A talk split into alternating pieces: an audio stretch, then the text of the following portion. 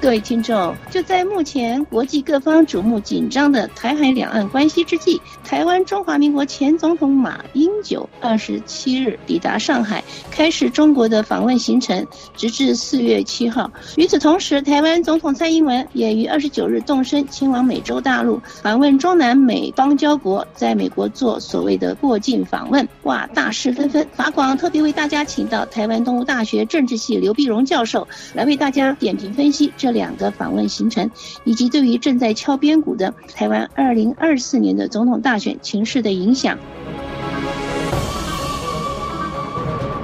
呃，刘教授您好，你好，各位听众朋友，大家好。嗯，呃，教授啊，首先你替我们介绍分析一下这个马英九此行踏上中国大陆之后，这个台湾就吵成一团了。这中国网民那边也是分两派的，吵来吵去的，支持唱衰的情形。那外行人呢，呃，看热闹，内行人看门道。来，请你替我们谈一谈你看的门道好吗？那么当然了，这个马英九呢，这次带领一些学生到中国大陆去。呃，当然，他我觉得在整个的做法上，他呢是表示台湾事实上也能够不止一种声音啊。我们也希望跟大陆能够保持一个比较友好的一个沟通的一个管道啊。然后呢，就马英九个人来讲，他我觉得他分寸也抓得很准啊。比如说，他就是不会去见习近平，那所以他刻意的不到北京。他整个行程呢，大概就是这个祭祖啊。然后学术的交流啊，比如到或者在中山陵啊等等，那我觉得它的行程非常紧凑。呃，应该来讲，这还算是一个细心规划、四平八稳的一个行程啊。哎，可是批评者就说这个它的规格不如连战了，没红地毯，然后官员层级也不够高，你怎么看？这个，这个当然是不管马英九是怎么样的，都会有人批评了。那我觉得，当然了，这个我们当然也是觉得说，以前总统之尊，事实上你给这个中型巴士没有一个黑头车来接，这个规格是不够的啊。那么，但是马英九自己觉得是 OK 嘛？啊，他觉得是 OK，他觉得这个客随主便，客随主便。然后呢，当然你说建的这个层级，你看从他把他叫做马先生。然后刻意的也晓得，马英九现在他基本上是个一介平民嘛。那一介平民的时候，你不必刻意把它政治化啊。我觉得不必把它政治化，它当做是一个希望能够带领一些增进两岸交流。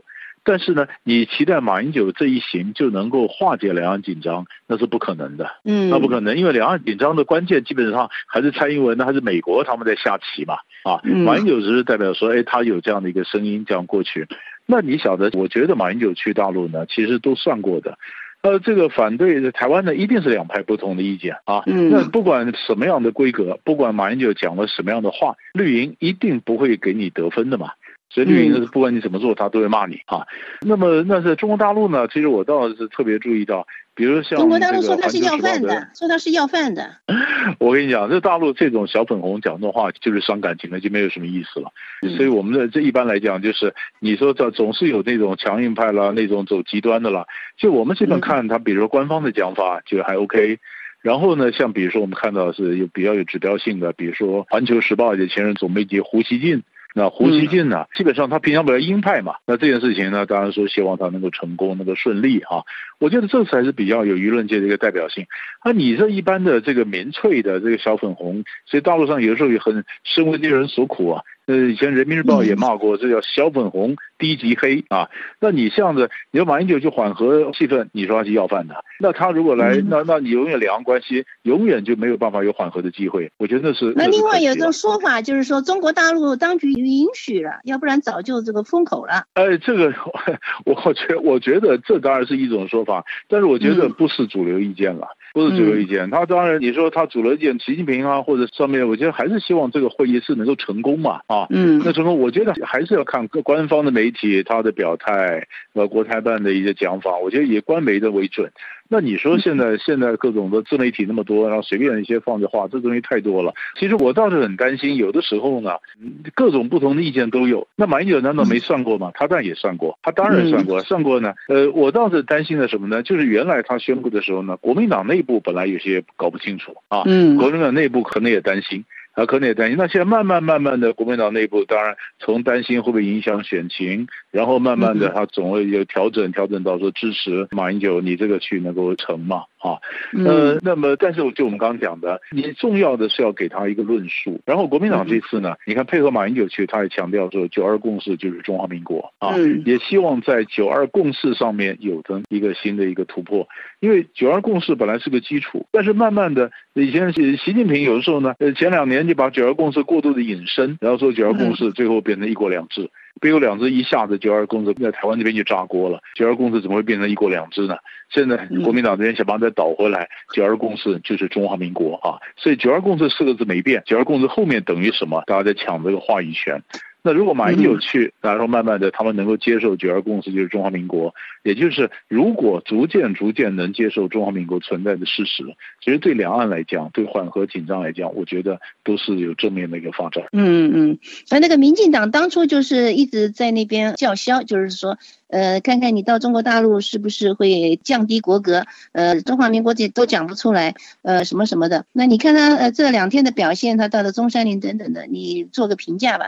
对，基本上呢，呃，台湾的这个政治人物或台湾的政治呢非常复杂，我想中国大陆也非常了解。就是凡是有台湾的官员，呢不管是海基会啦，不管是什么样的官员，什么层级到中国大陆去。那么永远反对党都说你敢不敢讲中华民国？对，你敢不敢讲中华民国？那你敢不敢中华民国？你讲了就赢了吗？其实也不是，但是你必须满足台湾这么复杂的政治情势嘛。那所以呢，几乎都会设计在什么地方讲中华民国呢？就是在中山陵谒陵的时候，你宣读祭文的时候，连在前也是这样讲嘛，就是这样子，大家都是这样子。然后中国大陆呢，就会安排他的官员就刚好不在场啊，你也许现在先到官员刚不在场，然后你表达说中华民国是吧？哈。中华民国那就是表述完了，在民进党那边继续骂了。那你敢讲中华民国？那你的中华民国存在历史里面，认不讲现在呢？啊，可是你晓得两岸关系呢，是需要大家靠智慧、自我克制。所以你看，当我讲中华民国讲多了，那他们就就回你一个台湾地区领导人，对，把你就就把你贬就把你贬下来了，对不对啊？像你讲了这话，那讲后那当然我们也不太高兴了。但是我希望这是一个火花，以后那假如下次我们不讲中华民国了，那你也不要讲什么台湾地区领导人了，大家就回到马先生、习先生，就回到这个高度。那这个东西就等于一个小小的一个一个火花，然后就赶快就回来了啊！我觉得，因为这个事情呢，十二天里面每一件小事情。都可能擦枪走火，所以要非常小心的，这就是一个 management，那你要细心去管理两岸关系，管理它这个行程。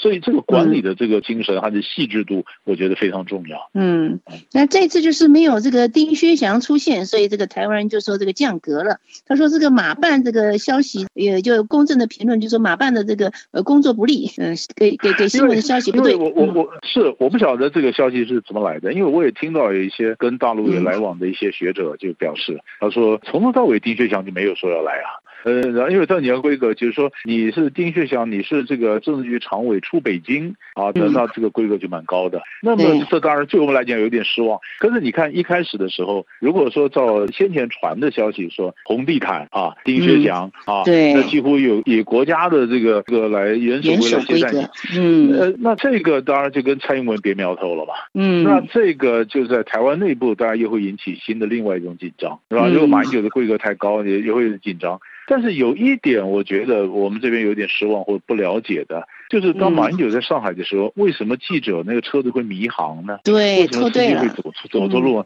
这一点是完全没道理。因为后来就没报道了，这样的东西就没有报道。对，嗯，对，这点没这点没道理。因为以中国大陆这样的精致的规划，不可能出现这种事情。故意的是吧？所以你脱队的，那当然是故意的。那么这后面还有什么戏，我就要等着看。用意是什么呢？他这样故意用意什么？缺少你的消消息？哎，他也许要不让记者这样跟着啊，也许什么，我就不晓得他的目的是什么，知道吧？因为你。因为你要减少的媒体的曝光度啊，或者你要怎么样？因为事实上不可能，因为如果照先前的媒体报道，包括马英九车队经过红绿灯，红绿灯几分几秒都算过，那中间每一个非常精致的，不要出任何状况。以中国大陆，他总是竭尽所能，不能让马英九此行出任何状况的情况下，那为什么发现还有会迷路的？还会开错路的，不可能的事情嘛？那这个那边，我我觉得还有待这个事情的发生，我们再看了。这现我们先摆在心里，这是一个我们心中的一个问号。嗯，好，你认为这个马英九这一次他到中国行，最后以什么的方式或是怎么样的情况结束，他就可以加分？呃，我觉得看你是怎么看了。如果说对马英九个人来讲，那当然他自己是成就一个里程碑嘛。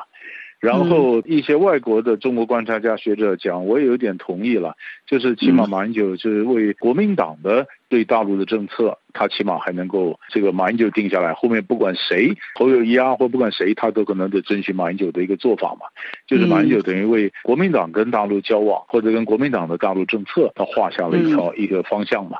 那可是你要影响到整个台湾的对大陆的这个影响，我看那还那还不够啊，因为这国民党终究不是执政党吧。啊，那现在的整个对大陆政策操在蔡英文手里，操在美国手里，所以，所以他只是向大陆表达说，我们有另外一个声音啊。那至于这个这声音呢，也让大陆人晓得，台湾不全是这个，我们是多元的，我们是民主的啊。那我们这有多一种声音。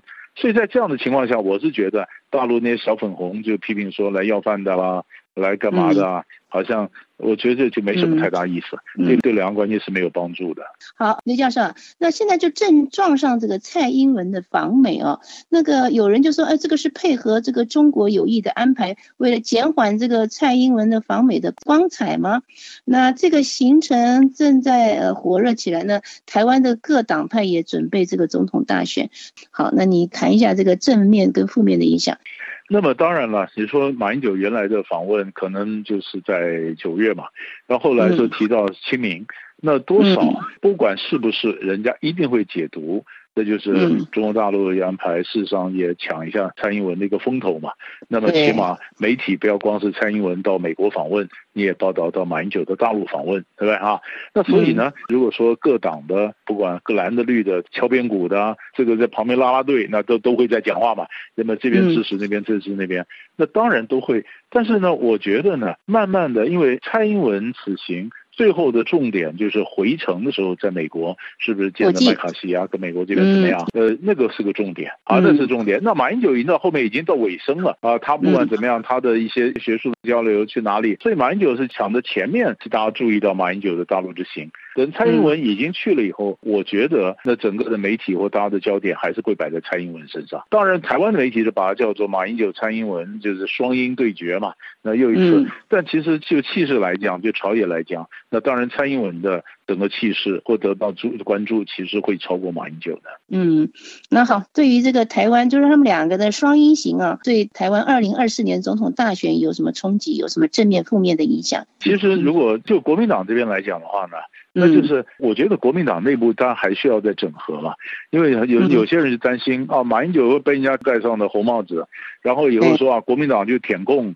那国民党的这主席呢，选出来的候选人呢，嗯，比如说不管是不是侯友谊啊，或者谁，那你如果继承马英九路线，你是一样舔共啊，你什么东西？那当然，于是侯友谊他就要证明说我不是舔共，我不是什么。那其实国民党需要的是一个更完整一致的论述，而不是说人家批评他有没有舔共，他赶快去下的，赶快解释有或没有。呃，我觉得这个是不对的。我想在国民党内部呢，马英九回来以后，国民党内部会有一些盘整。然后一些整合，看看情况。那民进党这边呢？那当然，你说这赖清德这次如果因为这个蔡英文去访问，结果让两岸关系重新又陷入紧张，那重现紧张呢？那就看赖清德如果真的想当总统，你能不能缓和紧张呢？还是说你过去的这个台独的立场，那只会让紧张火上加油呢？啊，那就看蔡英文这一行去了以后。美中台三边关系是往哪一方面去发展，然后这个环境才能反过来投射在对赖清德到底是加分呢还是减分呢？所以我想赖清德现在当然也是祝福蔡英文会成功啊，但是他心里也在想，也在做各种中共可能的反应，他的幕僚应该也会想他后面要讲些什么话。我觉得这是他们应该要做的一些准备。好，谢谢教授。各位听众，以上中华世界感谢台湾东吴大学政治系刘碧荣教授做客法广，为大家点评分析马英九访问中国和蔡英文访问美洲过境美国的两大行程，以及对于台湾二零二四总统大选情势的影响。本节目是由珍妮特为您主持的，感谢我们的法国同事阿德里亚娜的技术合作，同时更感谢您忠实的收听，我们下次节目再会。